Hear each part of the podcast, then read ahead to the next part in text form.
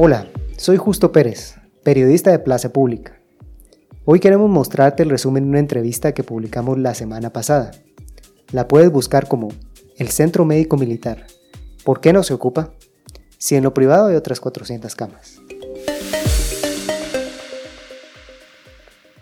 Ahora queremos que escuches de la misma voz de los directores del hospital cómo ha sido esta crisis para ellos. Aunque las autoridades del Ministerio de Salud lo maticen, los dos jefes de área advierten que los espacios destinados para pacientes con COVID-19 están a punto de colapsar y con ello convertir el hospital en un foco de contagio del virus que puede disparar las muertes. Comenzamos. Este es Napoleón Méndez, jefe de la sección quirúrgica del Hospital San Juan de Dios. Que desde, el terremoto de 1976 fue el terremoto que no se construye otro hospital. Hasta ahorita Villanueva que se lo construyeron y lo inauguraron cinco veces, cuatro veces. Para explicar los fallos actuales del sistema de salud guatemalteco, hace un recuento de cómo, antes de esta pandemia, el sistema ya fallaba. Este es el doctor Enrique Pérez, jefe del Centro de Atención para Pacientes con Enfermedades Respiratorias en el Hospital San Juan de Dios. Pero en, términos generales hemos llegado a tener, en una emergencia calculada para 50 a 60 pacientes, hemos llegado a tener 140 a 150 pacientes.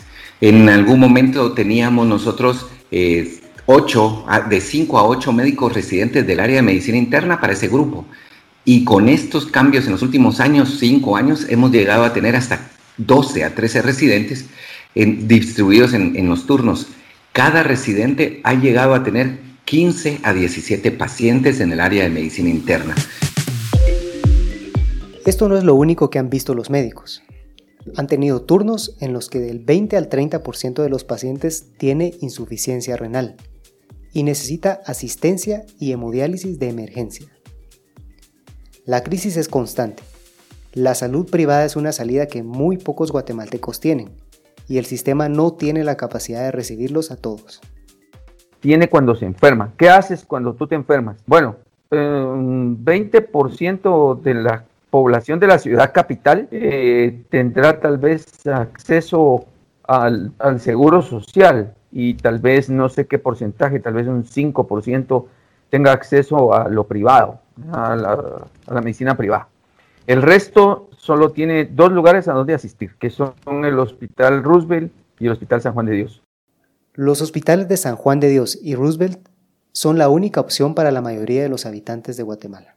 Una investigación de Plaza Pública reveló que, sumando la disponibilidad de los 45 hospitales nacionales, hay una cama para cada 2.000 habitantes.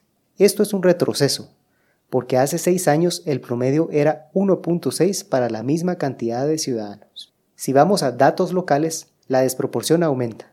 En Todonicapán, con 418 mil personas y 174 camas de hospital, hay una cama por cada 2.400 personas. En el caso de que ocurra una emergencia de salud, por ejemplo, una pandemia mundial, haría caer un sistema de salud que apenas lograba estar de pie. Desde enero comenzaron a tomar medidas en el hospital con alguna dirección del ministerio. Formaron un comité de enfermedades emergentes que atendería la crisis. Planificaron un área de aislamiento pequeña para evaluar a pacientes con sospecha de contagio y luego, en caso confirmaran que había un positivo, referirlo a otro lugar para que recibiera atención específica. Esa área de aislamiento estaba calculada para aproximadamente 15 pacientes máximo, 6 ventilados y 9 eh, sospechosos o leves, que era para mantener una distancia adecuada entre los pacientes y poder también los médicos dar la atención precisa con un equipo de protección muy complicado de utilizar. Y después del Día de la Madre nos topamos con la situación de que no podíamos trasladar a ningún paciente ni a Villanueva porque estaba saturado o ya tenían problemas con los médicos. Y al parque y la industria no podíamos trasladar porque necesitaban, Necesito ser trasladado pacientes que no necesitaran oxígeno. Queremos dejar claro que este desborde no está relacionado con todas las personas que ese día estuvieron aglomeradas frente a las tiendas o pastelerías. Si estas personas adquirieron el virus ese día, estaría reflejado en las estadísticas de entre 12 y 15 días después. El colapso más bien era producto de la acumulación de casos. El 10 de mayo, el Ministerio de Salud reportaba 900 casos confirmados. A más casos, más era el riesgo. En los planes originales, los directores de área esperaban trabajar en un espacio aislado lo suficientemente amplio, para evitar que los infectados contaminaran a los sospechosos. No lo lograron. Entonces empezó el problema porque tuvimos que aumentar un espacio más de la emergencia, sacrificar un lugar donde atendíamos pacientes normales y, e ingresar más médicos. En un principio ingresaban aproximadamente 10 médicos en el transcurso del día. Ahora están ingresando aproximadamente 25 médicos y 20, 20 personas de enfermería. O sea, ahí están concentradas 50 personas aproximadamente por día. Algunos pacientes sospechosos de COVID positivo llegaban a la emergencia politraumatizados, con sospechas de enfermedades cerebrovasculares y necesitaban una tomografía. Pero como son sospechosos de COVID, no los podían pasar al área de tomografía, que solo es una en todo el hospital. Si los pasaban ya no podían utilizarlo para pacientes normales. Ahí empezaron los dilemas. ¿Qué hacer con ellos? Pensaron que estos debían trasladarlos a Villanueva y que ahí se les diera un tratamiento completo. Pero ya no pueden, pues ya no hay espacio. Sí, el área para 20 pacientes, 15 a 20 pacientes todavía la teníamos soportada, pero duele, frustra que lo llamen a uno y le digan que hay pacientes en el piso porque se acabaron las camillas del hospital. Es cierto, camas pueden haber en los pisos, pero camillas, que son el medio de transporte en la emergencia, porque no caben las camas, porque son muy grandes, camillas son el medio de transporte, se acabaron. Hoy nos, ingresaron, sí, nos apoyaron e ingresaron cinco camillas con monitores, de acuerdo. Pero eso, no, eso significa como que son cinco camas que nos van a ayudar en un momento, porque esto sigue creciendo. Es, necesitamos seguir desfogando. El 25 de mayo, el viceministro recorrió el hospital. Fue un acto esperanzador para el personal. Creyeron que su visita iba a permitirles desfogar pacientes, pero no fue así.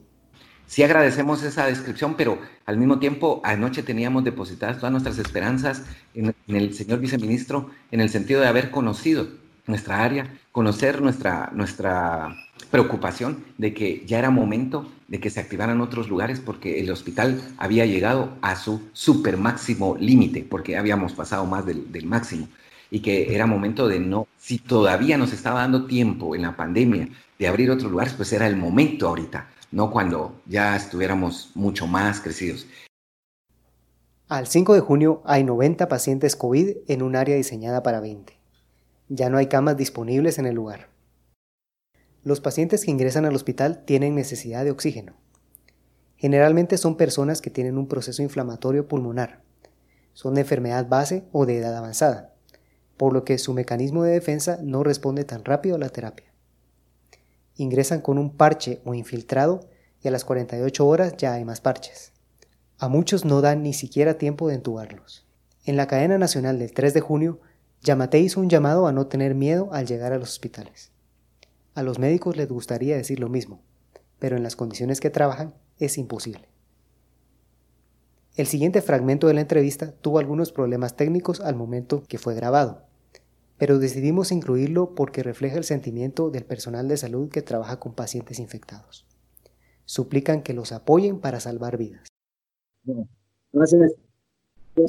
eh, queremos una, lo que estamos pidiendo justo es una buena atención para la población, es lo que realmente suplicamos nosotros. Es una súplica al gobierno, que nos ayuden, por favor, porque nosotros tenemos la mejor de las intenciones, creemos que la gente está dando horas extras, que los muchachos, nuestros compañeros enfermeros, gente de intendencia, secretaría, administración, médicos, se están bajando y realmente están a la altura de la situación. Realmente estamos dando lo mejor de nosotros, trabajando al 100%, pero nos decepciona que no vemos eso en las autoridades superiores. Queremos ver sentado al presidente de la República, al presidente del Congreso, con esa seriedad, con esa preocupación que nosotros vivimos. Nosotros vivimos en todos los sentidos el coronavirus, realmente lo estamos respirando, lo estamos viendo. Estamos viendo a la gente eh, tirada en el piso, en una camilla, porque no se rebasó la atención, sin oxígeno. Y eso nos angustia, porque sabe que van a llegar 5, 10 pacientes más en la noche. ¿Y qué vas a hacer? ¿Con qué los vas a atender? Solo con las buenas intenciones y darles un abrazo y decirles lo mejor no es suficiente. Somos científicos, sabemos que con buenas intenciones no hacemos una buena medicina. Necesitamos realmente una buena infraestructura el sistema de salud no lo tiene ahorita para hacer. Se rebasó la frontera. Entonces deben de activarse. Los médicos hacen tres peticiones concretas. La primera, que el presidente haga un recuento de las camas de hospital que hay en todo el país y que tengan ventilador y terapista, porque sin terapista no hay nada, indica. Esto implica que faciliten los procesos de compras, pero siempre bajo esto implica que faciliten los procesos de compras, pero siempre bajo criterios de transparencia. La segunda, activar todo el sistema de salud para atender COVID-19. Todos los hospitales que tengan capacidad deben dar respuesta. El Centro Médico Militar y los hospitales privados deben utilizarse. La tercera, que ejecuten el 100% del presupuesto destinado a la pandemia, no en tres meses, ahora. Centro Médico Militar, porque no se ocupan, solo porque la gente no tiene poder adquisitivo. Entonces, ¿quién? El que tiene plata puede vivir y el que no, no. ¿Y dónde está el artículo 93, 94 y 95 de la Constitución Política de la República de Guatemala, que dice que la salud es un derecho que el Estado lo garantiza? Se está violando ese derecho. Nosotros estamos haciendo una súplica y una exigencia para que nuestra población sea bien atendida. No estamos peleando con nadie, solo queremos. En la madrugada del 1 de junio, 73 diputados rechazaron una propuesta que permitía que el Centro Médico Militar fuera utilizado para atender pacientes con COVID-19. Los médicos están cada vez más agotados o infectados y pronto no habrá personal suficiente para pacientes con COVID. Muchos accidentados, víctimas de arma de fuego o cáncer, van a sufrir porque la población médica está concentrada en la pandemia o en cuarentena. Los médicos quieren evitarlo, ganando tiempo al activar el sistema privado. Pero debe ser ya, hoy, ahora mismo.